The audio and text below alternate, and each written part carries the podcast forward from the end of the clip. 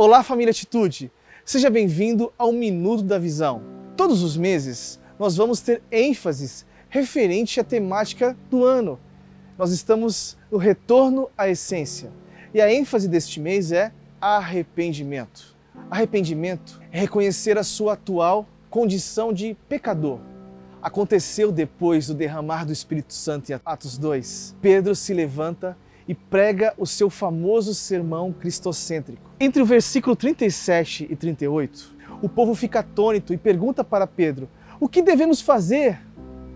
Repare que a mensagem de Pedro é simples e objetiva. E ele diz: Arrependam-se, arrependam-se para perdão dos seus pecados e creiam no Senhor Cristo Jesus como seu único Salvador. Quando nós nos arrependemos, e temos uma vida na essência com Cristo Jesus, nós começamos a ter um relacionamento íntimo com o nosso Pai a partir do nosso momento de oração, de busca a Ele. Repare que desde os profetas do Antigo Testamento até a Nova Aliança, a mensagem tem sido a mesma: arrependam-se, arrependimento. Arrependimento é uma condição. Repare que o próprio texto de Atos 2 nos dá essa condição. Não tem como eu dizer, não tem como dizer que eu sou cristão se eu não me arrependo dos meus pecados e tenho uma vida com Cristo Jesus. É o principal ponto. Não tem como você viver a essência, viver a plenitude de Cristo, se você não reconhecer a sua condição. Repare que a própria Bíblia nos mostra, e no texto de Lucas 15, verso 10, que é uma enorme alegria na presença dos anjos de Deus quando um pecador se arrepende Lembre-se do sacrifício vigário e a ressurreição em Cristo Jesus. Foi pago um enorme preço. O que Deus espera de você é simplesmente que você se arrependa e creia em Cristo Jesus como seu único e suficiente Salvador. Todos os dias estamos propensos a cometer erros, não é verdade? Mas o que nos difere como cristãos é a atitude que tomamos quando nós erramos. Deixa eu te fazer uma pergunta.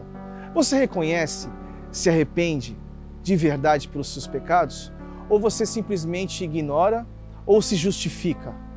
Qual tem sido a sua atitude com os seus próprios erros? Nosso desafio de hoje é ouvir a voz do Espírito Santo e reconhecer a nossa real condição e mudar.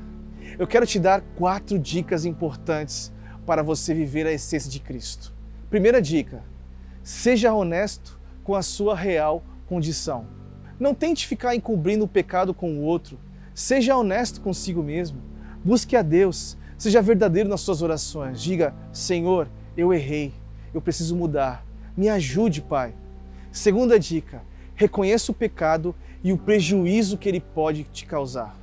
Sabemos que o pecado nos afasta de Deus.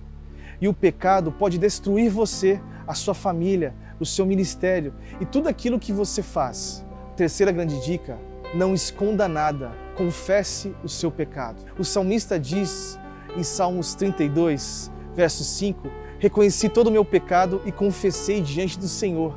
Ou seja, não esconda nada, confesse, fale com Cristo, exponha todas as suas dores, os seus desafios, fale com Jesus. A quarta grande dica é: busque a Deus e encontre somente nele a sua força. A palavra de Deus diz em Salmos 84, verso 5: Bem-aventurado o homem cuja força está em ti e cujo coração se encontra nos caminhos aplainados. Que você viva a essência de Cristo esse ano.